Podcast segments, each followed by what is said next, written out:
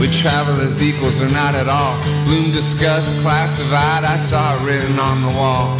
The only way we can survive, we travel as equals or not at all. You can't be in greater comfort as my pain prevents your fall. The truth will come and tell us, brother, we travel as equals or not at all. And when we get to where we're going, past the divide, past the stall, past the wind that's always blowing, travel as equals or not at all.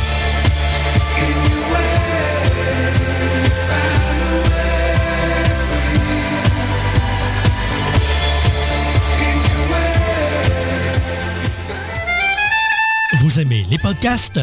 Les Mystérieux Étonnants et Choc FM présentent la deuxième édition du podcast All Stars, une émission spéciale qui regroupe certaines des meilleures émissions en balado-diffusion au Québec. Le tout sera diffusé en direct sur www.mystérieuxétonnants.com le 12 octobre à compter de 18h. Le podcast All Stars, un rendez-vous à ne pas manquer. Ici Pascal Bussière. Et Alex Nevsky. T'es un jeune créateur professionnel dans une discipline des arts de la scène? Fais comme Alex, Pierre Lapointe, Mélanie Demers, Evelyne de la Chenelière et Fred Pellerin. Profite de ce tremplin exceptionnel qu'est le festival Vue sur la Relève. En participant, j'ai reçu de nombreux coups de pouce qui ont donné un fier élan à ma carrière. D'ici le 1er novembre, propose ton spectacle à vue-sur-la-relève.com. Présenté par l'Auto-Québec en collaboration avec Québecor, la 19e édition de Vue sur la Relève se tiendra à Montréal du 2 au 19 avril 2014. Tu veux organiser un show, une soirée DJ ou même une soirée d'humour? La Coop Catacombe, c'est la place idéale pour étonner ton événement. Les Catacombes vous offrent une salle de spectacle de 325 places équipée d'un tout nouveau système de son qui garoche. Nous avons aussi une superbe terrasse de 77 places pour y tenir vos 5 à 7. La coopérative de travail Les Catacombes est située au 1635 Boulevard Saint-Laurent, à deux pas de Lucam. Pour plus d'informations, allez visiter notre page Facebook et notre tout nouveau site internet catacombe.com.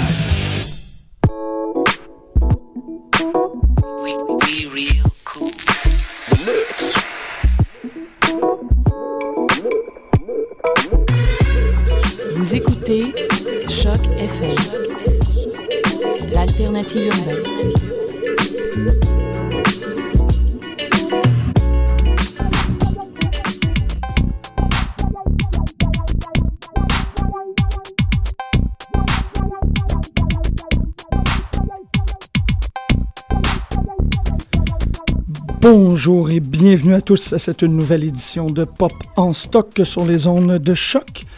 Pop en stock se positionne comme une tribune active de réaction sur la culture populaire. À l'instar de la publication papier, de la communication académique ou même du cours magistral, les dossiers sur Pop en stock font légion. Que ce soit les analyses du chantre de l'horreur 2.0 Slenderman ou sur le spectacle de mi-temps du Super Bowl de Madonna, le site web offre un portail d'observation sur ces phénomènes que nous connaissons trop bien car ils parfument notre contemporain. Nous le savons très bien, la culture pop est partout, mais comment faire lorsque la culture pop chiffre dans les records mondiaux et des chiffres si massifs, si, massifs, si normand qu'une copie d'un unique jeu est omniprésente dans nos foyers à un point tel qu'elle est partout et nulle part en même temps?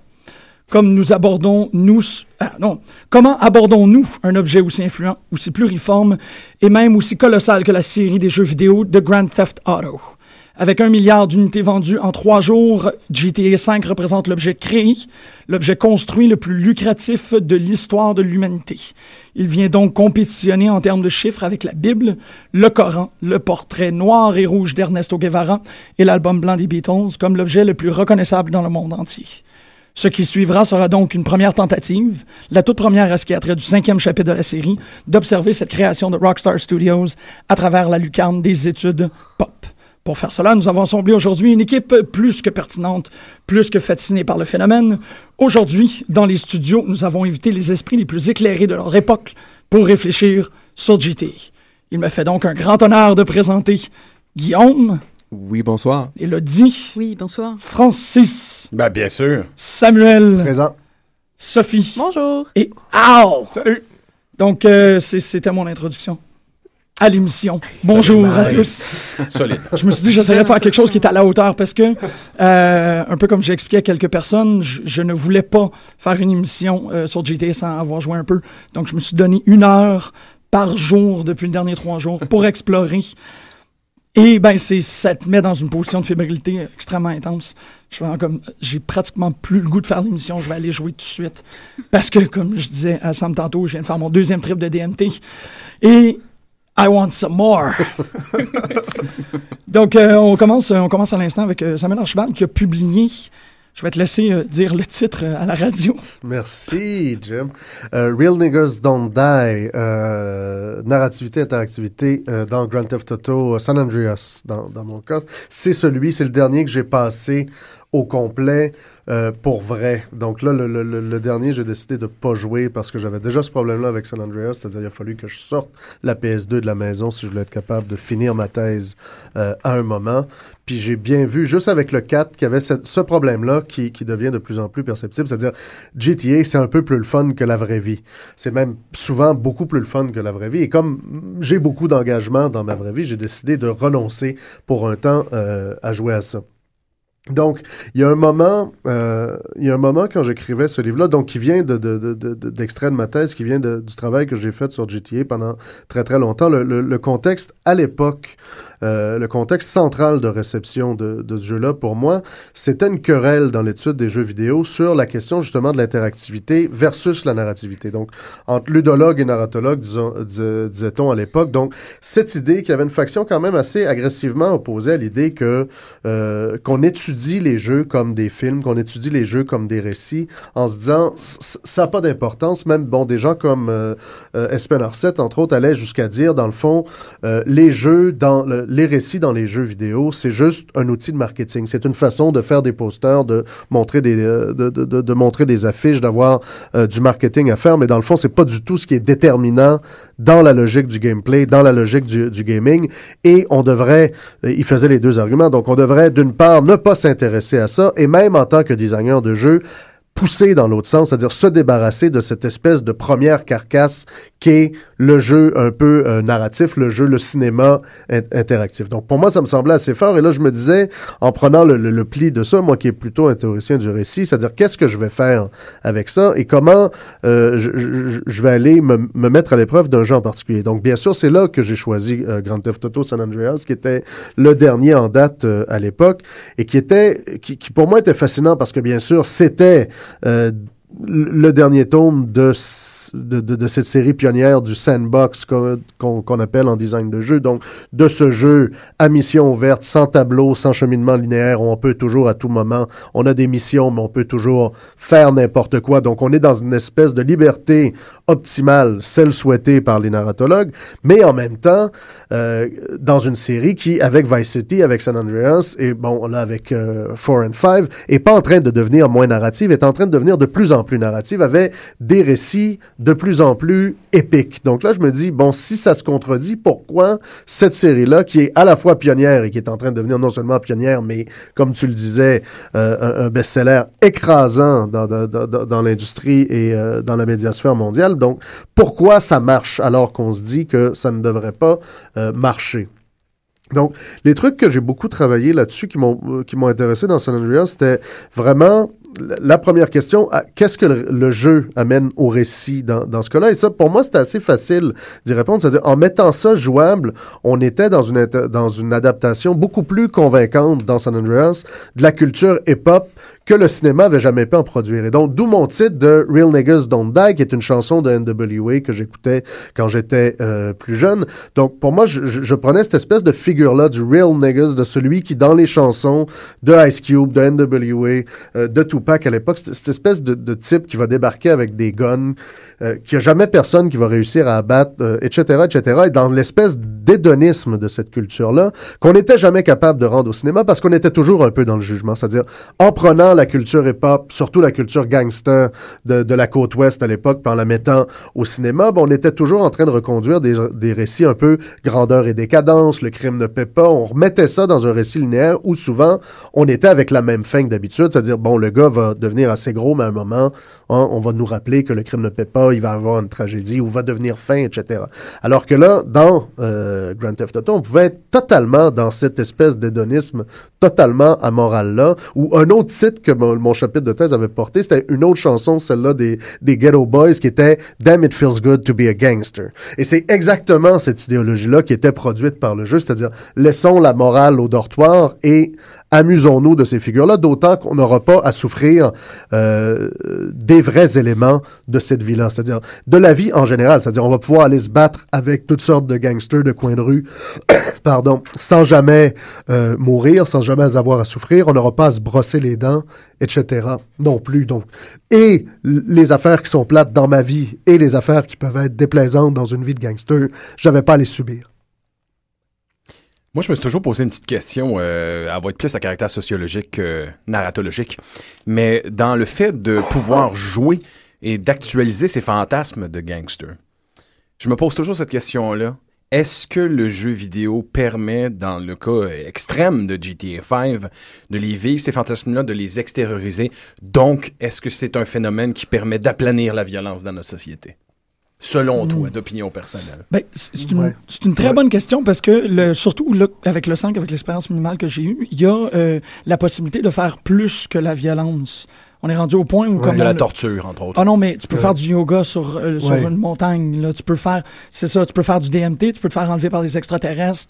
Euh, tu peux, il y a, y a- la, la violence étant euh, aussi particulièrement. euh, Et, et je pense que ce qui était, moi, une des, un des arguments que j'a- j'apportais dans ce bouquin-là, entre autres, c'était que justement, le récit, le fait que le jeu raconte une histoire, c'est ce qui lui prêtait aussi sa morale, justement. C'est un moment où il y avait une critique qui était intégrée. Dans San Andreas, par exemple, le récit nous amenait à un point où il y avait des émeutes à, à San Andreas, comme il y en avait eu à, Los Angeles. On était dans une copie de, de, de, de l'affaire Rodney King un peu, et là, tout à coup, la ville se déchaînait. Et c'est un moment absolument fascinant dans le jeu où là, moi, euh, CJ, dans ce jeu-là, qui pète la gueule à tout le monde depuis le début, euh, qui, qui arrête pas de voler des autos, tout ça, tout ça, tout, euh, tout ça arrive à moi. C'est-à-dire, tout le monde se met à se comporter exactement comme je le fais depuis le début du jeu.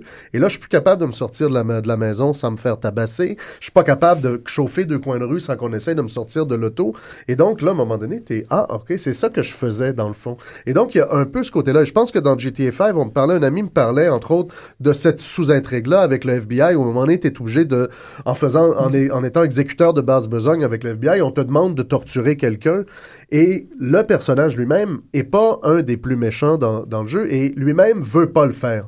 Et donc là, on est dans une logique de progression. Il faut torturer le personnage pour faire plaisir au boss qui nous demande de le faire et progresser dans le jeu, mais ni le personnage et ni nous-mêmes, par la force des choses, on a envie de faire ça. Et donc là, à travers ce récit-là, on, on- on se met vraiment à un point où, tiens, cette violence-là, qui est juste sur un mode, OK, je pète des gueules à tout le monde, c'est drôle, hi hi, ma maman aimerait pas ça, tout à coup se met sur le mode, ah tiens, je suis en train de torturer quelqu'un, et, et- et c'est pas le fun. J'aime pas ça nécessairement. Juste une, une Oui. petite précision, parce que à l'origine, il y a deux des trois personnages qui entrent dans la salle de torture. Celui qui ne veut pas torturer s'en va, et celui qui est euh, un peu fou sur les bords, oui, en fait, va euh, rester et prendre plaisir à le faire. Ouais. hein. Euh, donc c'est là en fait qu'opère le décalage entre la morale du personnage et la morale du joueur. hein. Oui. Abso- absolument, mais je pense que ce qui était, ce qui est intéressant dans ça, c'est justement l'espèce de rapport un peu dialectique qui s'installe entre ça, entre une logique de, de, joueur et pour moi, un, des, euh, un euh, des, des, des aspects de jeu sur lequel je suis revenu souvent dans, dans le bouquin, c'est justement le, le hooker cheats, euh, le hooker cheat qui existe depuis bien, bien, bien, bien longtemps, c'est-à-dire cette idée que tu peux, bon, déjà dans l'instrumentalisation un peu discutable de la vie dans GTA, tu peux monter, augmenter ton niveau de sex appeal en couchant avec des prostituées, donc tu te pratiques, donc c'est bien, ça te rend plus désirable. Je pense pas que ça se produise comme ça dans la réalité, euh, je le dis pour nos auditeurs à la maison. Euh, mais donc, on peut faire ça. Le problème avec ça, c'est que ça coûte de l'argent. Et bien sûr, le- le- l'espèce de cheat que les gens avaient trouvé, c'est de dire, ben, tu couches avec la prostituée, quand elle sort de l'auto, tu vas la, tuer à coups de couteau, comme ça, tu récupères ton argent, t'alertes pas la police, et tout ça. Et donc là, bien sûr, pour... euh, d'un point de vue moral, d'un point de vue narratif, tu es dans une espèce de bout de scénario de, de, de scénar- de scénaristique interactive qui est tout à fait aberrant. Si tu te places d'un côté purement gamer, on s'en fout. C'est pas une personne, c'est pas une femme. T'es, t'es en train de déplacer des pièces d'échecs. Et là, pour moi, tu Grand Theft Auto va toujours nous mettre dans cette espèce de, de logique-là. Et produire par la force des choses des scénarios aberrants, mais nous mettre en face de c'est quoi jouer versus c'est quoi se faire raconter l'histoire, mm-hmm. c'est quoi attribuer une valeur à des gestes ludiques d'une certaine façon. Tu si tu attribues ou euh, tu, euh, tu, confères une morale à, ce, concept-là, tu te rapproches de plus en plus d'une idée sociopathique. Oui. Et c'est ça qui devient fascinant, c'est que le jeu devient un espèce de, de, de, d'héros fertile d'expérimentation morale, où même la personne qui joue pas est confrontée elle-même à ce qu'elle ferait. Elle se dit, eh, voilà, j'ai devant moi euh, des personnes qui n'existent pas, mais néanmoins, je suis inconfortable avec ce mhm. choix moral-là. Puis en même temps, parce que tu je pense qu'il y, a une double tension qui se fait, parce que le plus que tu suis le récit, le plus que tu embarques dans l'histoire, l'objectif final du jeu, c'est de te faire parfaitement embarquer. Le plus que là, la ligne de la moralité de ton avatar est de la tienne. Fait que l'objectif, ou du moins le, le point fuyant, c'est de faire je vais être parfaitement intériorisé, je vais être parfaitement euh, euh, absorbé dans le jeu, mais on va questionner la, en fait, on va questionner la moralité du personnage. Et si moi je suis parfaitement euh, absorbé par le jeu, on va questionner la mienne. Mm-hmm. Mais la seule manière de faire ce hooker cheat là, c'est de ne pas être dans l'histoire et de dire, c'est pas ma morale qu'on est en train de qu'on est en train de mettre en cause. On est en train de ben, si tu suis de, toute façon la logique narrative, CJ dans San Andreas ferait pas ça. C'est ah, pas, pas, pas, un si mauvais diable que ça. Ça fait que tu es tout de suite dans, dans, dans un niveau euh, plus strictement opératoire quand tu fais ça, c'est clair. Puis pour moi, le jeu, ce qui, ce qui devient intéressant, je, disais, je, sortais une citation de, de Ricoeur à un moment donné qui parle du récit, de la valeur du récit, qui disait Les récits nous apprennent comment on peut agir dans la vie sont une propédeutique à l'éthique. Hein, avec ce qu'on lit de, de, de, notre plus jeune âge, aujourd'hui, on apprend euh, un peu la, la morale d'une certaine façon. Pour moi, le jeu, et dans tous ces avatars et dans le jeu vidéo aussi, est une espèce de propédeutique de transgression. Tout à coup, c'est un carré de sable. Hein, c'est un jeu où on peut dire, là, je vais essayer toutes sortes d'affaires que je ne pourrais pas essayer euh, dans la vraie vie et voir qu'est-ce qui en résulte euh, mhm. comme, euh, comme conséquence euh, à bien des égards. Par rapport à ce que toi tu disais sur la question de l'aplanissement de, de, la violence, je pense que il y, a un truc, ça converge dans le même sens de plein de trucs. Pour moi, c'est pas juste la question de la violence, c'est la question du de la mainstreamisation d'une certaine façon de, l'extrême. Tu sais, d'une même façon qu'à un moment donné, le, que le film de zombie est devenu mainstream, moi ça me fascine assez à un moment donné l'espèce de d'audimat de The Walking Dead. C'est qu'un truc à un moment donné qui était vraiment pour geek de fond de club vidéo. J'aurais pas écouté Dawn of the Dead avec ma mère, là. Mes parents regardent dans euh, The Walking Dead, il y a une espèce de truc comme ça. Et ce qui est, euh, je ne sais pas comment il faut l'interpréter, mais dans GTA, ce qui est justement hallucinant, c'est qu'un truc aussi férocement euh, satirique, mais aussi férocement violent, point férocement transgressif, en soit arrivé à ce niveau euh, d'acceptance par les mm. masses. Je veux dire, ils, en vendent des, des, des, tonnes et des tonnes de, de, copies de, de ce jeu-là qui auraient appartenu à un marché de niche à, une autre époque, ce qu'il était à la base aussi. Ouais. Oui, d'ailleurs, je me permets une incise. Ben oui, ben oui. Le euh, EB Games sur euh, Saint-Hubert, où on a acheté notre copie, a vendu 1 million pour 1 million de dollars de jeux en une journée, en 24 heures. Hein. Saint-Hubert, Jean Talon, à côté de la piscine. uniquement la succursale, c'est ça? Juste la ah, succursale. c'est incroyable. Ben justement, c'est intéressant comme point que tu apportes parce qu'elle a dit, euh, François venu nous parler de comment est-ce que euh, la pluralité des narrateurs forge notre impression sur l'environnement. Oui, c'est ça. En fait, je, vais, je vais prolonger euh, ben la réflexion. mais d'abord, j'aimerais juste retourner un tout petit peu en arrière et poser la question du genre du jeu. Hmm parce que euh, à l'origine, normalement, on fait une distinction en fait entre le open world et le, sandbox. Parce que normalement, le sandbox, c'est des jeux plus comme Minecraft, où il y a des outils qui sont mis à la disposition du joueur pour que lui-même crée son environnement dans l'environnement du jeu. Là, en l'occurrence, c'est pas le cas avec GTA, mais on a fini par euh, assimiler en fait les, euh, les, deux termes parce que concrètement, des sandbox, il n'y en a pas tant que ça. Euh, et donc, euh, c'est ce qui après va colorer en fait euh, l'histoire de GTA. Ça va être des choses qui vont être emprunts au shooter, va y avoir des choses empruntes au jeu de course, etc. Ce qui fait de GTA une espèce de... Et, et tous les GTA, à commencer par le premier, auquel j'ai joué quand je devais avoir 10 ou 11 ans, je pense, ça fait de GTA une espèce de jeu somme qui va euh, proposer euh, au fil des années, et c'est ce que ce sera pour euh, GTA 6 ou 7, hein, une espèce d'espace dans lequel le joueur pourra tout faire. Il pourra autant jouer à un jeu de soccer que jouer à un jeu de tennis, à un jeu de n'importe quoi. Et, ce qui m'intéresse en fait avec ce genre d'espace, c'est de quelle manière le joueur va interpréter l'environnement.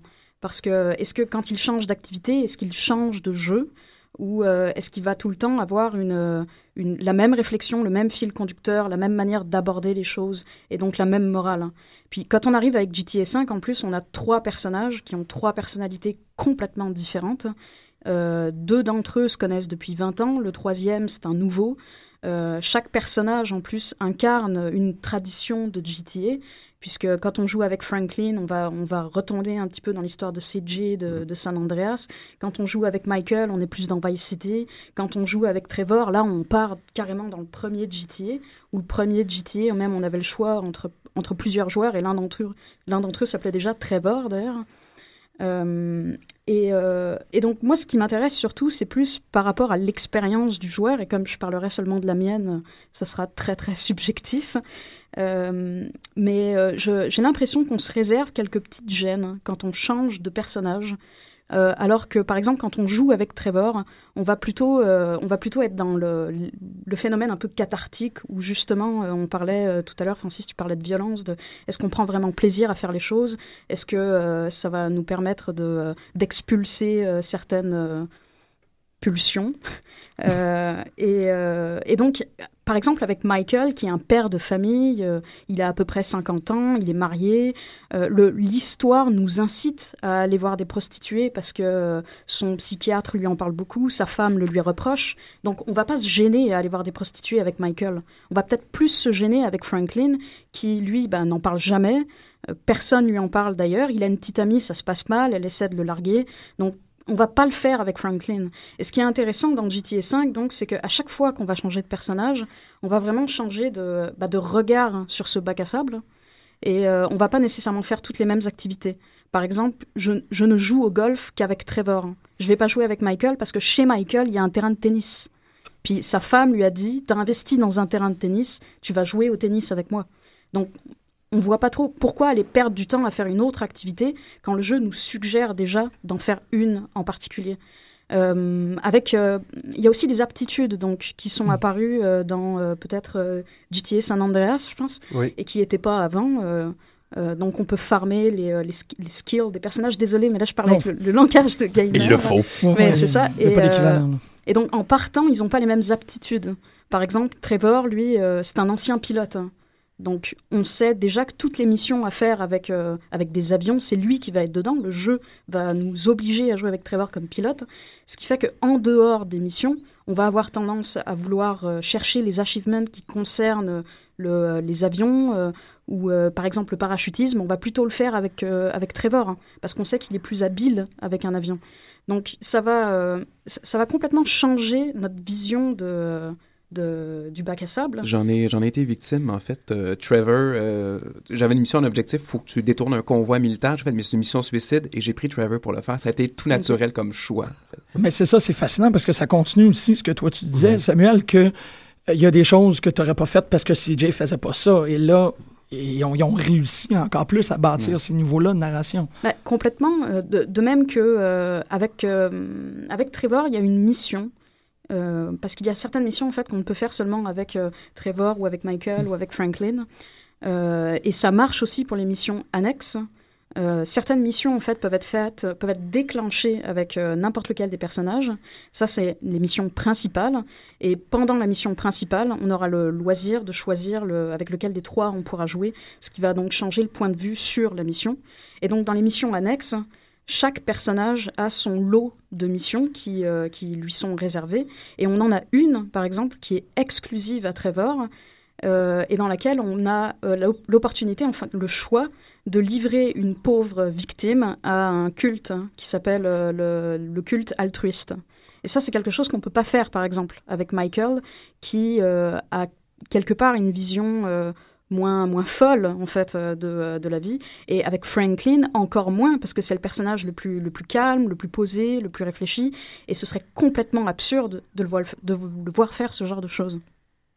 Et donc, on en arrive en fait à, avoir deux comportements en tant que joueur, je trouve, quand on est face à un, à un GTA, puis particulièrement avec GTA 5. On va avoir donc le joueur normal, on va dire le, premier niveau du joueur qui va être intéressé par l'histoire, qui va essayer d'accorder en fait son, son comportement à la morale de chacun des personnages. Et après, on va avoir cette espèce de, de comme méta-joueur, de joueur au-dessus du joueur, qui lui ne s'intéresse pas aux histoires, qui va s'intéresser surtout euh, aux trophées, aux achievements, euh, qui euh, lui prendra plaisir à faire n'importe quoi, à tirer sur tout le monde, à chasser la police, etc. Celui-ci, c'est un joueur qui est sans morale. Et ce joueur, ces jeux-là, ces sandbox ou, open world, s'adressent aussi donc à, ce type de joueur qui est pas du tout, euh, qui n'intéresse pas du tout euh, certains autres concepteurs de jeux vidéo. Euh, quand on pense par exemple à Mass Effect, par exemple, où c'est un jeu couloir, comme on appelle ça, où on va juste d'un point A à un point B jusqu'à la fin et on est, on est, on est, mm, on, colle à l'histoire. Avec avec GTA, on est plus dans une logique qui rejoint celle des, des MMORPG, par exemple, où une fois qu'on aura fait le mode histoire, on va rentrer dans un dans une gimmick de, de farm où, euh, où, le but du jeu sera seulement de récupérer des achievements ou de prendre plaisir dans l'environnement. Où là, il y aura même plus d'interprétation du monde. Qu'importe si on change de personnage. Sauf si on, a encore des résidus en fait du, premier joueur qui était intéressé par la narration. Puis là, en fait, on devient plus notre propre personnage, si je comprends bien. C'est ça, c'est nous qui se créons notre propre morale, puis nos propres... Euh, bah, moi, je dirais que le, le, méta-joueur, comme je l'appelle rapidement, là, n'a pas de morale. Mhm. C'est une machine. C'est quelqu'un qui cherche juste à collectionner. C'est voilà, c'est simplement un collectionneur. Et on le retrouve beaucoup dans, tous les jeux en ligne, Call of Duty, World of Warcraft et compagnie. Mmh. Ce qui est intéressant, ce que je, ce que je trouve fascinant là-dedans, c'est ce que ça nous dit de la, psychologie des joueurs au, euh, début des années 2010, euh, comme ça, parce que même le réflexe des gens chez Rockstar, à la base, quand ils étaient passés en 3D avec GTA 3, c'était d'avoir un personnage qui est un personnage fonction. Il, il avait même pas de nom. On le nomme dans San Andreas euh, Claude Speed, mais il n'a pas de nom dans GTA 3.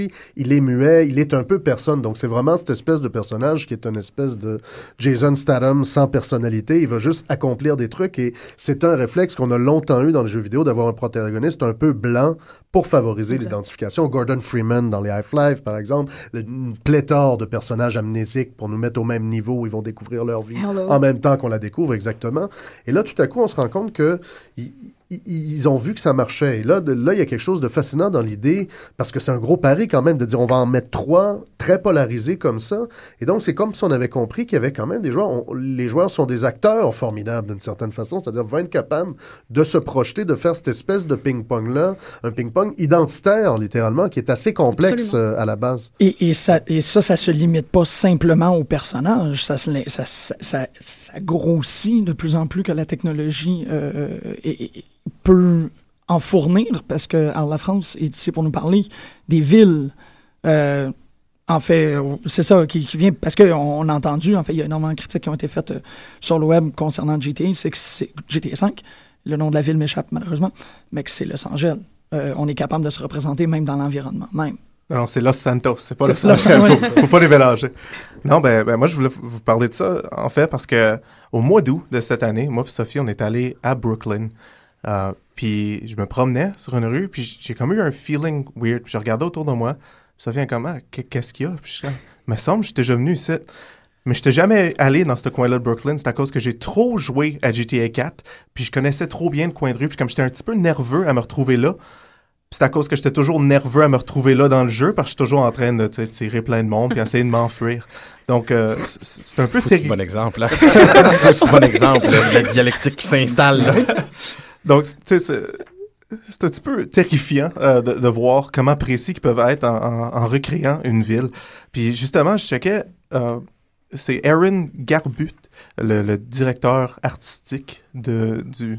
C'est probablement ça, euh, pas ça le terme pour art director, mais anyways. le gars qui s'occupe du fait que ça soit vraiment comme une ville qui est bien représentée. Puis euh, j'ai plein d'entrevues qui faisaient euh, à propos du processus de comment ils vont créer une ville. Puis quand ils travaillaient sur la représentation de Liberty City, dans laquelle j'ai été complètement euh, perdu et, qui a éventuellement causé ma peur dans la vie réelle, il avait pris 250 000 photos puis il y avait des heures et des heures de, de, vidéos et il y avait même une, il dit dans, dans une des entrevues qu'il y a une pile de 20 DVD que c'est juste euh, des shots de, trafic à des différents coins de rue pour qu'ils puissent savoir le trafic à différentes heures, à différents coins de rue, ça va être comment, pour qu'ils puissent représenter ça dans la ville comme tel. Ce que je trouve absolument fascinant, comme l'attention au détail est, ridicule.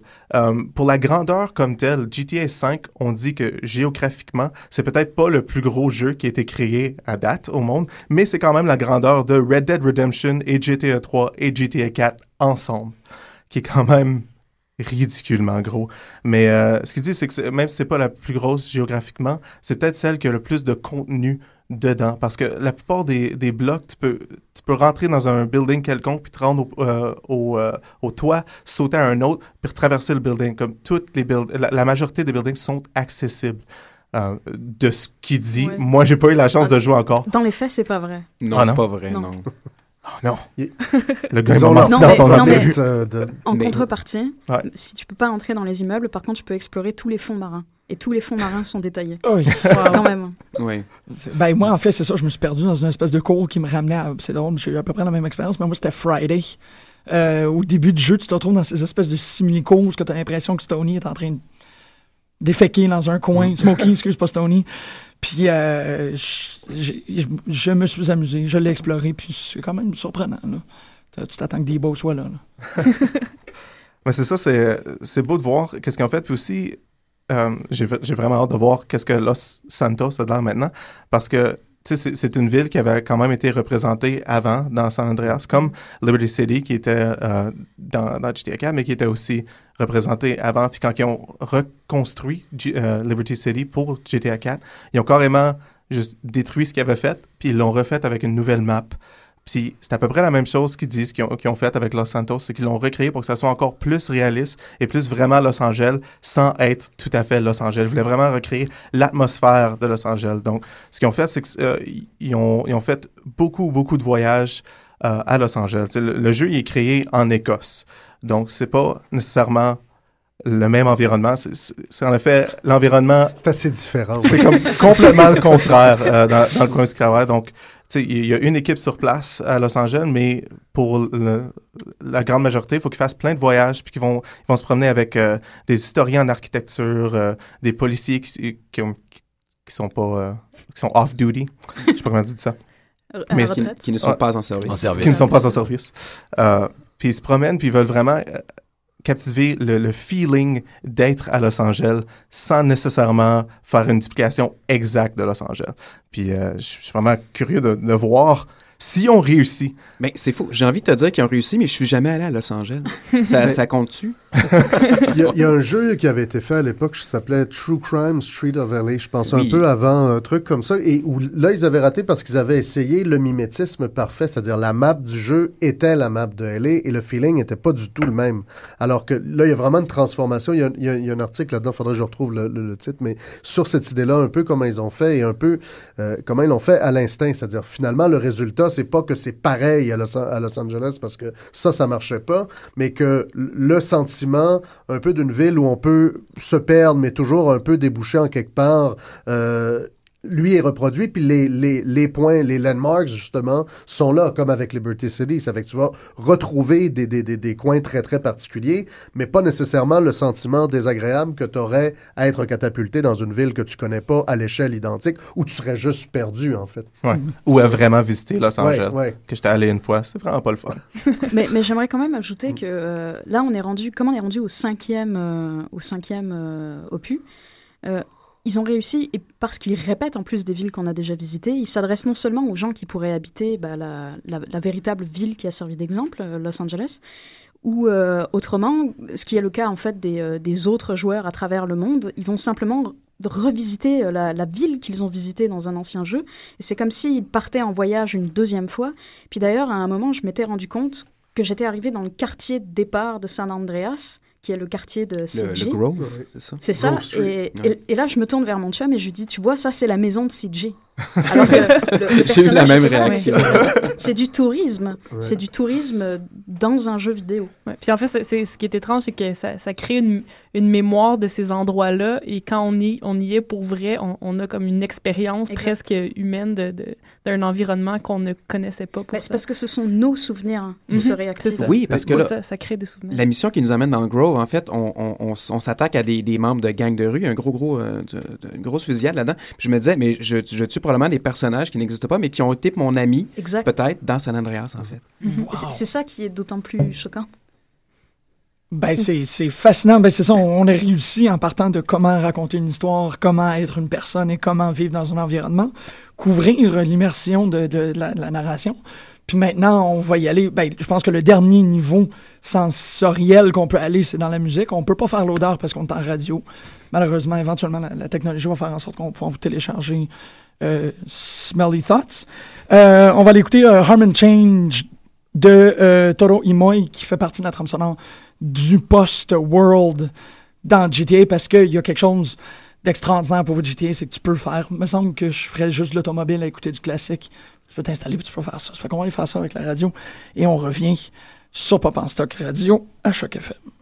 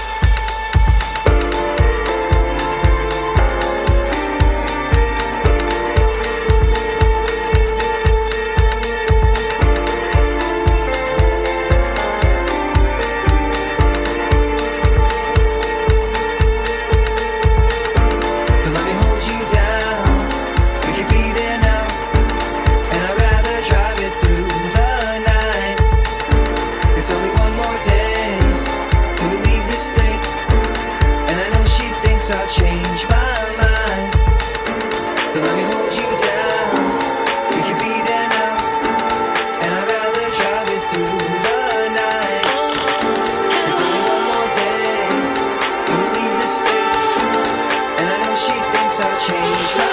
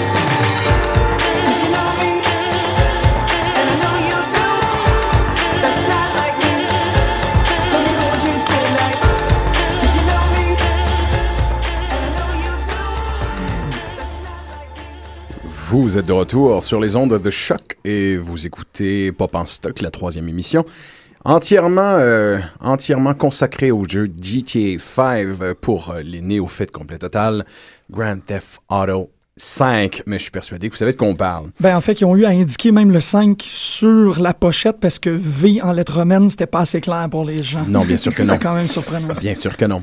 Alors moi, complet et euh, en, presque complet néophyte, ou du moins en, dilettante, je vous écoute parler et euh, je peux prendre une certaine forme de distance par rapport à ce phénomène-là qu'est le jeu et me rendre compte de quelque chose en tant que cinéphile. On a une autre émission ici sur les ondes de choc FM qui s'appelle Le Septième Antiquaire où on se pose précisément ce genre de questions-là par rapport au cinéma. Et quand ces questions-là, on les transfère dans un contexte qui a rapport avec les jeux vidéo, tout d'un coup, on se rend compte de trucs assez fascinants. Donc pour un dilettante comme moi qui joue un jeu, euh, un dilettante, déjà comme on le disait tout à l'heure, c'est dire à quel point euh, lorsqu'on décide de jouer un jeu, il y, a un, sentiment de se dédier à quelque chose, de s'investir dans quelque chose. On ne fait pas que du vidéoludisme. J'ai jamais personnellement eu l'impression que j'étais dans le vidéoludisme quand je joue un jeu vidéo. C'est une mission. Et on me, on, me, dépose une responsabilité sur les épaules et je l'ai toujours senti comme tel. Alors, une analyse rapide en trois volets qui est de, de niveau cinéphilique, easy, euh, intermédiaire, normal et hard. La première qui est ici, c'est que moi, je ne joue pas aux jeux vidéo et quand je joue, c'est qu'il y a quelque chose d'absolument incontournable euh, que je veux essayer. Je sais qu'il y a un phénomène, mais je sais qu'on m'a dit qu'il y a une évolution qui s'est faite dans l'art du vidéoludisme.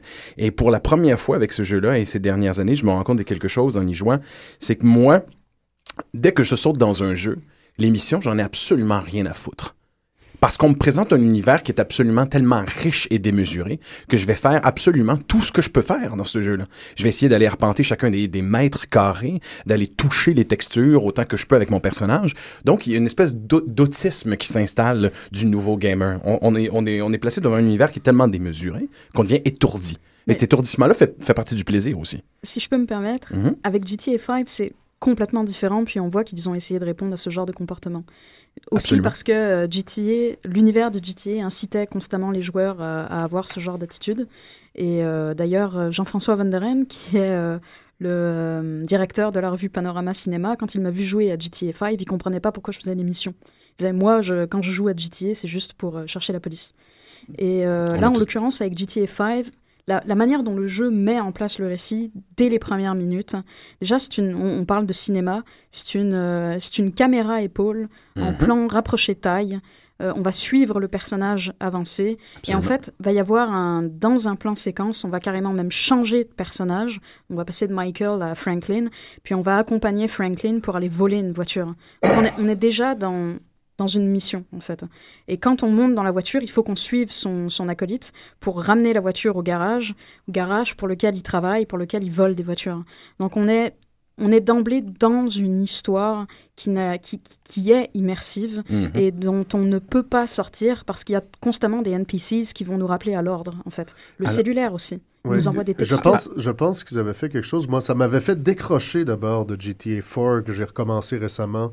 Euh, mais on, on, avait ramené aussi par intérêt pour l'attention dramatique, les pouvoirs du personnage à quelque chose de plus gérable. C'est-à-dire, moi, déjà dans GTA 4, moi, ça m'avait choqué la première fois que j'avais joué. C'est-à-dire, je me désintéresse d'une mission, j'ai dit, je vais aller euh, casser quelques gueules. Et tout à coup, c'était beaucoup plus difficile que quand on était CJ, qui dès le départ pouvait exploser à peu près n'importe qui. Donc, il y avait cette frustration-là qui, je pense, à terme est payante parce que en le réhumanisant un petit peu, d'une façon ou d'une autre, on se rapproche de lui, on se rapproche de ses limites aussi.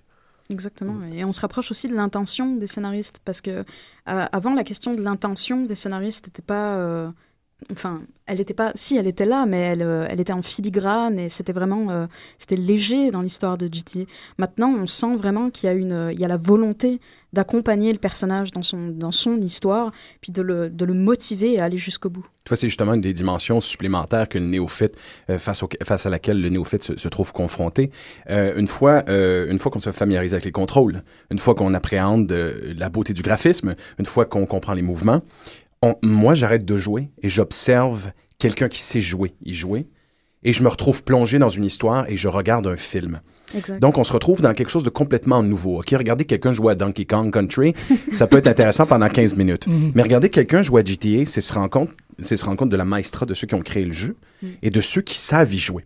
Donc là, tout d'un coup, on est dans le, dans le easy. C'est une réflexion qui est très simple que je fais. Mais en tant que néophyte, c'est assez incroyable comment ce que je, ce que je regarde, c'est une scène de cinéma parfaitement bien réalisée. C'est une scène d'action mhm. parfaitement bien menée. Fait que déjà là, au niveau cinéphilique, il y a quelque chose de complètement nouveau. C'est bien dit parce que euh, euh, euh, pardon, euh, Guillaume, oui. quand tu as, posté ça cette semaine, en fait, Guillaume s'occupe d'un blog, pas d'un blog, tu fais des capsules qui s'appellent Je joue le jeu ou tu Je joue le jeu, oui. oui. Et dans le compte, ben moi je l'ai vu dans ce contexte-là, tu as mis une scène de cinq minutes d'une pourchasse véhiculaire en montagne. Oui. Qui est, c'est, c'est super enlevant. C'est French Connection, une rencontre de Wild. C'est Fitzcarraldo, mais avec une décapotable. C'est ça. Et là, pour le contexte, il y a pas de, c'est pas rattaché à l'histoire, c'est pas une séquence euh, du scénario du jeu, c'est quelqu'un qui joue, qui s'enregistre à jouer, qui a mis ça sur Internet, et c'est cinq minutes de poursuite véhiculaire. Euh, meilleur que ce que j'ai vu au cinéma dans les 5 ben 10 dernières années, mm-hmm. tout simplement. Et donc, il y a un phénomène en tout cas, c'est une théorie très personnelle que j'ai, où il existe désormais des jeux ou des séquences dans les jeux qui sont des séquences pour le spectateur et non pas le joueur, en fait. Donc, la personne qui est assise à côté de toi sur le sofa, puis qui te regarde jouer, puis que qui aiment voir ça. Et là, les critiques savent pas gérer ça, puis souvent, ils vont descendre un jeu comme Elle est noire. Là, je veux vraiment pas dériver longtemps, mais Elle est noire est un jeu de spectateur plus qu'un jeu de joueur, en fait. Il a été descendu par les critiques qui ne l'ont pas compris, cette intention-là. Grand Theft Auto 5 a ce bonheur-là de pouvoir faire les deux. Tu peux regarder quelqu'un jouer au mode scénario, du moins quand l'histoire se déroule au scénario, puis apprécier le scénario, ou tu peux voir quelqu'un, un autre joueur jouer euh, sans morale, comme on disait tantôt, en mode plus euh, free game. Et là, à ce moment-là, il y a une autre histoire qui se crée, tout simplement, qui est juste, qui est aussi passionnante, sinon plus, parce qu'elle se crée au fur et à mesure que personne n'a décidé d'avance, en fait. Ben, tu vois, ça m'amène ce que tu dis au niveau 2, le niveau intermédiaire que le cinéphile appréhende lorsqu'il regarde le jeu. Euh, parlons d'ailleurs des studios Rockstar rapidement, euh, avec des jeux comme Elle est noire et Red Dead, euh, la, saga des Red Dead. Mm-hmm. Un cinéphile observe des gens œuvrer sur des jeux vidéo en comprenant les mécanismes des codes d'un genre cinématographique mieux que beaucoup des films qui sont réalisés dans ce genre-là de nos jours. Donc la première fois qu'on regarde quelqu'un jouer à Red Dead, ce fut mon cas, je, je dévie pas longtemps du sujet, c'est le traumatisme de se rendre compte qu'il est possible d'être totalement interactif dans un vrai western spaghetti et un western spaghetti qui a une, trame sonore qui est tellement délicieuse que ça pourrait être une trame sonore de film. Même chose pour Elle est noire. Donc, du jour au lendemain, on se retrouve devant du cinéma interactif. Mais pour moi, c'est du cinéma interactif. Je n'ai pas envie nécessairement d'y jouer. Après un bout de temps, je veux voir quelqu'un mener une mission, pousser le jeu plus loin. Donc, c'est tributaire de l'évolution euh, qui se fait un, un rythme faramineux. Pour moi, c'est un rythme faramineux parce qu'à chaque deux ans, je découvre un nouveau jeu. Je regarde des gens jouer, je fais, mais bordel, on est rendu à ce niveau de compréhension des genres cinématographiques, à ce niveau euh, de, de, de, force narrative. Là. On, on, a attribué une psychologie, des tics de visage des personnages qui permettent de comprendre qu'ils ont une psychologie intérieure.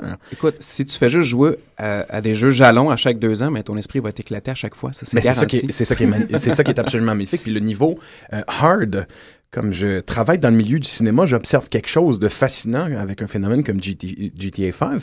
Euh, c'est que le cinéma a tendance, euh, du moins lorsqu'on travaille dans la production et la distribution, à, aller vers une certaine atomisation. Les, euh, les supports physiques n'existent plus. En fait, euh, dans un futur très très proche, il n'y aura plus le besoin d'aller déplacer une copie de film. C'est déjà le cas dans plusieurs circonstances. On ne déplace plus le film, on le prend d'un disque dur et on le transfère d'un disque dur où il sera projeté. Même chose pour le cinéphile qui écoute des films chez lui. Il ne se, déplacera plus bientôt dans un club vidéo pour aller faire de la bouquinerie cinématographique. Il va purement et simplement aller prendre un film sur Netflix ou simplement faire un download illégal. Y a encore des clubs vidéo? Je, suis la preuve vivante. Ah, je travaille encore dans club vidéo. c'est vous dire, Spasme, le festival Spasme organise une fête autour d'un vidéo fantasmé où on a demandé à plein de collaborateurs d'emmener leur collection de VHS. C'est dire à quel, à quel point il y a une espèce de fétichisme de l'objet, de l'avoir dans la main, d'avoir le plaisir de découvrir le film en voyant l'objet qui a un rapport essentiellement. Donc, le cinéma, tout ce que le cinéma est en train de devenir tend vers une certaine atomisation. Les gens sont de plus en plus chez eux lorsqu'ils regardent du cinéma. Ils vont de moins en moins sortir. Le rituel de sortir, ça se fait de moins en moins, et sinon, ça se fait chez les puristes, les traditionnalistes ou les gens qui ont simplement envie de la célébration du cinéma. Donc, on imagine ce qui va se passer avec les jeux vidéo. Il va devenir un véritable compétiteur du monde cinématographique et va remettre en question, à mon humble avis, dans un futur proche, et là, c'est pas une grosse spéculation, euh, la notion de ce qu'on appelle un blockbuster. Parce que si on veut vraiment parler de blockbuster, ce que ce jeu-là est en train de faire, ça dépasse largement ce qu'un blockbuster au cinéma peut faire. Ben, Donc, le, terme de blockbuster tient beaucoup plus pour le jeu maintenant que pour un film, à mon ben, Grand Theft Auto 5 a déjà, en termes de... C'est l'objet culturel qui a rapporté le plus d'argent dans l'histoire du monde. On parle d'un milliard, on parle de milliard après trois jours, si je ne m'abuse. Non, non, non, un milliard en 24 heures. Hein. Ah, bon, ben voilà. C'est pas, c'est pas quelque chose auquel le cinéma peut aspirer. Donc, on est dans un nouveau paradigme par rapport aux jeux vidéo. Euh, c'est plus juste le niveau euh, vidéo ludique euh, qui est intéressant ici, c'est que les gens peuvent être des spectateurs, ils peuvent faire leur mission comme ils veulent, ils peuvent euh, simplement être aussi de ceux qui vont jouer dans, au jeu dans, si une telle chose est possible dans deux semaines, mais ils doivent le posséder. Il faut absolument qu'il l'ait dans les premières journées. Et ça, c'est très intéressant. J'ai pas le temps de jouer, je suis trop occupé, je travaille trop, mais il me le faut. Il faut absolument que je l'aie dans les temps. Sinon, évidemment, je vais être dans le noir. Je vais, je vais, être de ceux qui vont être laissés derrière dans un phénomène social auquel j'ai envie de participer. Pour ces raisons-là, euh, le regard du cinéphile est complètement étourdi devant ce qu'il voit quand il, euh, il se met à jouer aux jeux vidéo aux deux, deux ans, comme c'est mon cas. Et donc, GTA, c'est effrayant pour le cinéphile, GTA est, effrayant. Il y, a un il y a un enthousiasme, mais avec ça, mais en même temps, il y a une peur je me rends compte qu'il y a quelque chose d'autre qui va devoir venir et qui viendra de mon vivant.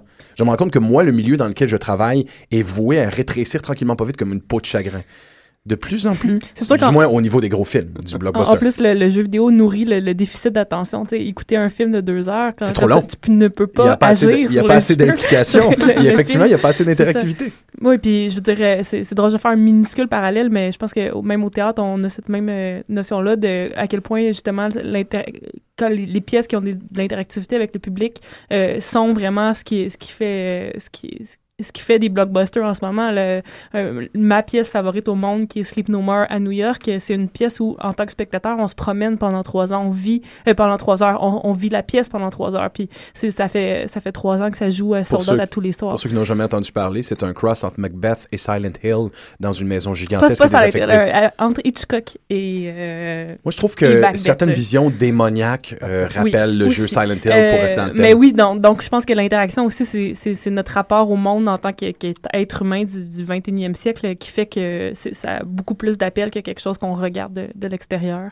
Puis que oui, les jeux vidéo euh, vont probablement prendre le dessus. Ah, mais ça, ça, ça, dépend, dans le sens que c'est rendu une espèce de, de, de, méta-interactivité où les fans étaient déçus de la fin de Mass Effect 3, qui est un gros, gros jeu qui est mm-hmm. sorti. Et donc, ils ont demandé une nouvelle fin et les, la compagnie euh, euh, BioWare est obligée de la faire la nouvelle fin. Mm-hmm. Donc, non seulement on joue au jeu, mais quand les, les moments qui nous sont imposés en tant que joueur, on n'est pas satisfait, on demande une interactivité avec ce qui nous est, imposé. C'est fou aussi la, la, place qui est prise par les, les fans des jeux, puis à quel point leur voix peut être, euh, peut être entendue, puis influencer le, cours de, la production. De, les gens semblent satisfaits de GTA 5 jusqu'à maintenant, ce que ça a l'air. Alors en plus, paradoxalement, moi je trouve que le joueur, en fait, pour avoir fait un cursus en cinéma, puis pour m'être en parallèle intéressé aux jeux vidéo depuis depuis bah, toujours en fait, euh, le, joueur est un personnage vraiment plus stupide que le spectateur de cinéma.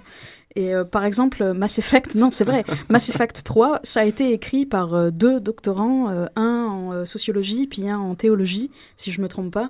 Et l'histoire de, de, Mass Effect euh, c'est une très grande euh, allégorie sur euh, l'homme, puis sur les relations entre les races, etc. Et la, la, la fin de, de, Mass Effect, c'était simplement un peu comme une, une pièce shakespearienne. C'était, c'est la fatalité. On savait que ça allait se terminer comme, comme ça, quelque part. Ce que le joueur a fait, c'est simplement saccager le film, quelque part. Mhm. C'est mhm. comme si les, les, gens n'étaient pas contents que, je sais pas, à la fin de, de Psycho, sa mère soit morte. Bah là, non, on va demander à Hitchcock de réécrire la fin. c'est c'est absurde. J'ai envie de, faire un parallèle avec une observation justement sur les joueurs. Euh, une des grandes critiques qui est sortie euh, avec le, jeu, c'est qu'il n'y a, pas de personnage féminin dans, les trois héros. Euh, et en fait, la, réponse du, créateur, du co-fondateur de, Rockstar Games, Dan Anser, c'est que c'est un un jeu où le concept de la masculinité est trop important. Euh, c'est un élément clé. Donc, ça a été sa, première, ça, a été sa première réaction. Puis il y a beaucoup, j'ai lu beaucoup sur euh, sur le sujet, puis à quel point les, les femmes réagissaient et disaient que bon, c'est vrai que euh, on, on, est déçus. Il y a aucune gamers qui était outré de ça, était juste déçu qu'il n'y avait pas un personnage féminin. Mais ça, ça soulève aussi d'autres questions comme quoi, justement, est-ce que les femmes seraient capables, un personnage féminin serait capable d'autant de violence? Euh, est-ce qu'il serait capable d'agir en tant que criminel? Euh, mais j'ai pas envie d'aborder cette question-là du point de vue féministe parce que c'est vraiment pas une de mes préoccupations. mais je veux savoir justement, euh, c'est quoi cette masculinité-là? Puis peut-être que Samuel, tu vas pouvoir nous éclairer par rapport justement à toute la notion de gangster. Pourquoi est-ce que c'est un jeu masculin? Puis pourquoi est-ce que c'est des personnages masculins? Puis à quel point ça fait partie de l'univers, ces, ces valeurs-là. Est-ce que c'est c'est une satire aussi de, du rapport des hommes avec les femmes? Parce que je sais que Parce que j'ai lu, euh, les femmes ont, sont, non seulement sont pas présentes en tant que, que protagonistes, mais c'est aussi qu'on les réduit à euh, justement des prostituées ou euh, j'ai, vu qu'il y avait même des, des ce sont des, ce sont des prix, des objets qu'on s'échange entre ça. hommes. il y a des, des, des publicités dans la ville, comme une de parfum qui dit, et, et je cite, a smell like a bitch. Euh, est-ce que est-ce est-ce qu'on réduit vraiment les femmes à ça ou c'est, carrément une satire de ce monde criminel là où les femmes sont réduites à ça? C'est une très bonne question. c'est, là où, euh, et puis là, il fallait que ça soit dit, c'est une mission de Nord, c'est là où Saints Row a complètement fait péter ça parce que, parce que Saints Row, euh, si la ballonne était déjà gonflée à bloc dans GTA, ils ont décidé d'en mettre un peu plus. le, le notamment dans le troisième, le personnage qui t'apprend tout, c'est une femme. Euh, il y a quelques situations aussi dans San Andreas. Euh, à l'époque, au moment donné, CJ dans San Andreas est obligé de. de il a besoin d'une carte magnétique pour faire un vol. Puis la, fille qui a la carte magnétique est une, une croupière de casino, mais qui est, euh, qui est sadomaso. Ça fait qu'on est obligé de se mettre un game suit et de faire le, le, le, nous-mêmes le, game pendant. Donc ça peut toujours se, contourner, mais c'est assez drôle parce qu'il y a ce retournement-là. Mais je pense que c'est sûr que San Andreas pose cette espèce de problème. Euh, qui, est celui de la culture hip-hop, qui est celui de beaucoup de, de, du, du, second degré, c'est-à-dire c'est un héritier de cette culture-là, de Tarantino aussi, donc de cette mm-hmm. culture du crime, du drame criminel des années 80-90, où là on joue. C'était ça dans les films de Scorsese aussi. Tu, tu vois des fois dans, Scorsese, tu vois Joe Pesci qui donne une tape d'en face de la fille, à, sais, vraiment comme le ferait un, espèce de gangster un peu douche du, New Jersey. Puis là, tu as toujours cette espèce de truc. Est-ce que je faut que je ris de ça? Parce qu'en même temps, ils sont vraiment poilants jusqu'au moment où ils sont plus. Puis je pense que on joue beaucoup avec ça dans, dans, les GTA. C'est-à-dire, il y a toutes sortes de trucs qui sont d'un espèce de mauvais goût absolument, euh, absolument absolu, j'ai envie de dire. on est, bon, ben ça, j'ai rien à dire. C'est presque indéfendable, tu sais, avec euh, ma morale sur l'épaule. Puis en même temps, ça dure deux secondes, puis, puis tu passes à autre chose. Donc, tu as cette espèce de maelstrom de, de, de, fun et de mauvais goût mélangé qui fait que tu dis, bon, je passe à autre chose. Et là, bon, la masculinité de, de, de, ça, elle est peut-être... Euh, moi, moi j'ai de la misère à, à, à, l'adouber un petit peu, parce que, je veux dire, c'est quoi de la masculinité? C'est ben, la masculinité un peu 2.0 de les gars sont irresponsables, leurs leur blondes sont des, sont des germaines. Donc, je pense que... qui est très publicitaire, on, voit ça un peu partout. je pense que la seule masculinité dont il peut parler, c'est ça. C'est-à-dire, on va jouer dans un jeu où on peut faire plein d'affaires pas fines puis trouver ça drôle. Mais il y, a vraiment une, petite lumière dans une noirceur que moi j'ai trouvé vraiment étrange. J'étais bien excité d'essayer le, le mini-game de Stripper dans le jeu, le Grand Theft Auto 5, où il faut, euh, on touche la, danseuse pendant que le bodyguard ne nous voit pas. Puis là, si on la touche assez, elle nous aime, puis on peut la ramener à la maison, puis coucher avec. Puis je me suis donné à fond dans le mini-jeu pour le gagner, pour me, pour, pour me choquer, m'exposer à du choquant. Et à la toute fin, ça comme fait, cette danseuse elle avait un nom et tout ça, là, elle, elle couche pas avec les clients. Fait que j'ai réussi le mini-jeu, puis elle a comme fait genre, she doesn't sleep around. Et donc, je pouvais pas. Et donc, le personnage qui, dans le fond, a pas de réplique, se situe être un personnage féminin fort, en quelque sorte, parce qu'elle elle, elle, m'a refusé au final, tu sais. Donc, je trouve ça super intéressant. Est-ce que tu te rappelles de son nom? Parce que moi, on m'a pas refusé. non, je me souviens pas de son nom. C'était des niaiseries, genre Starline. C'est sûr que d'un point de vue d'identité de genre, ce qui est fascinant, tu sais, puis ce qu'on rate un peu avec cette controverse-là, c'est bien sûr que, tu sais, il y a plein de gars qui ont joué à Metroid 2, tu joues, t'es Samus Aran, c'est une femme, ça te dérange pas. Mm -hmm. Par tout, puis toute idée, moi, la personne la plus sadique que j'ai vue de ma vie à GTA, c'est ma femme. C'est la première fois que je l'ai mis là-dedans, tu sais, je veux dire, elle a tabassé des prostituées et des passants pendant deux heures et demie. J'ai dit, tu sais, tu peux faire des missions. Ben, elle dit, tu peux faire des missions aussi. Mais comme elle a, aurait été contente de faire ça pendant une décennie. Il y a tout ce côté-là aussi, c'est-à-dire que les joueurs qu'on puisse jouer, soit des, ben, que les, les, personnages jouables soient, soient des hommes. Il y a quelque chose d'un peu plus compliqué qui se joue, mm -hmm. euh, qui se tisse à travers les jeux vidéo à, à chaque jour. Mais je pense que c'est ça, c'est la construction ouais. aussi d'un univers qui, qui, fait que peut-être cette masculinité-là aurait pas sa place s'il y avait des personnages féminins. Les, les, les, pubs super misogynes, sexistes, euh, feraient un peu moins de sens peut-être. Mais j'aimerais quand même ajouter que euh, pour avoir euh, joué à vraiment beaucoup de jeux vidéo dans ma vie, euh, c'est très très très rare que même lorsque le jeu m'offre la possibilité de jouer avec une femme, c'est très rare que je saisisse cette opportunité parce que de manière générale, je trouve que ce sont des personnages mal écrits si on joue avec des mhm. femmes. En fait, c'est tout simplement le personnage est écrit pour être un homme et on va simplement changer son sexe. Ça, ça me dérange. Bah, tu vois, au contraire, moi, je joue toujours une femme quand j'en ai l'occasion. Tout le temps. Mais ça, c'est parce que mhm. tu es un homme et tu ben sais pas comment les femmes pensent. tu te rends pas compte Mais c'est vrai que beaucoup d'hommes jouent des femmes. Même dans les, dans les jeux en ligne, par exemple, j'ai joué pendant deux ans, deux ans et demi à World of Warcraft. Puis la plupart des, des euh, personnages féminins que je rencontrais, c'était souvent des, des, hommes, en fait, qui jouaient. Oui, puis c'est pour ça que je pense pas que c'est un choix euh, sexiste de la part des créateurs de ne pas mettre des personnages féminins. C'est vraiment pour être fidèle à leur univers. Exactement. J'ai la petite question finale de Néophyte, euh, parce qu'un sixième volet est inévitable. Dans cinq ans, il fera 3 milliards. On se le fera directement downloader dans le, dans le cortex cérébral et on jouera sur la bolle ou quelque chose du genre. Qu'est-ce qui manque à GTA 5 pour être le jeu de sa génération? Ben, comme, comme, comme on vient de le dire, un personnage féminin bien écrit. Un, personnage féminin bien hmm. écrit. Une autre opinion? Euh, plus de Curtis Mayfield. Je peux comprendre. C'est à peu près tout ce qui manque. Je peux comprendre. Mhm. Un poste de Curtis Mayfield, sans arrêt. C'est la fin de notre émission. Ben, attends, Guillaume avait une réponse, je crois. Oui? Non, non, non, non, ah non? non, non. T'avais l'air de... Euh, Il manque pas ben, Je pensais parce que ça me travaille, parce que je suis en train de jouer, puis je le sais pas, mais personnage féminin, je vais, je vais mettre du côté du personnage féminin bien écrit aussi. Dan Hauser votant. Mais le, oh, le, la possibilité aussi de prendre des vraies décisions, parce que la, la dernière mission de GTA, puis je vais rien spoiler, mais il y a un choix à faire. Et euh, c'est la seule fois où on peut faire un vrai choix dans le jeu. Ça, c'est quelque chose qui existe déjà dans beaucoup de jeux. Et euh, ce serait bien que ça arrive dans GTA, que ce soit plus élaboré. Ouais, spoil pas, parce que j'en ai déjà eu un aujourd'hui, mais je serais pas capable de le prendre. Non, je spoil Tout ça pour dire, je vous remercie énormément, chers, euh, chers animateurs et chers auditeurs. Francis? Voilà qui conclut notre émission sur GTA 5. Soyez des nous, venez popper la semaine prochaine pour notre émission sur le concept du super-héros québécois super-héros tricoté serré. On aura avec nous en studio Jean-Dominique Leduc qui vient de publier un livre qui s'appelle Demi-Dieu, 40 ans de super-héros euh, québécois. Et nous avons un BDiste aussi qui a l'obsession du thème du super-héros, euh, Benoît Godbout, qui prépare une série avec un illustre inconnu sur le sujet. Donc, euh, si vous êtes intéressé à cette question, que le collant et la laine chez le super-héros québécois, soyez des nôtres la semaine prochaine, mercredi, 19h sur les ondes de Choc FM.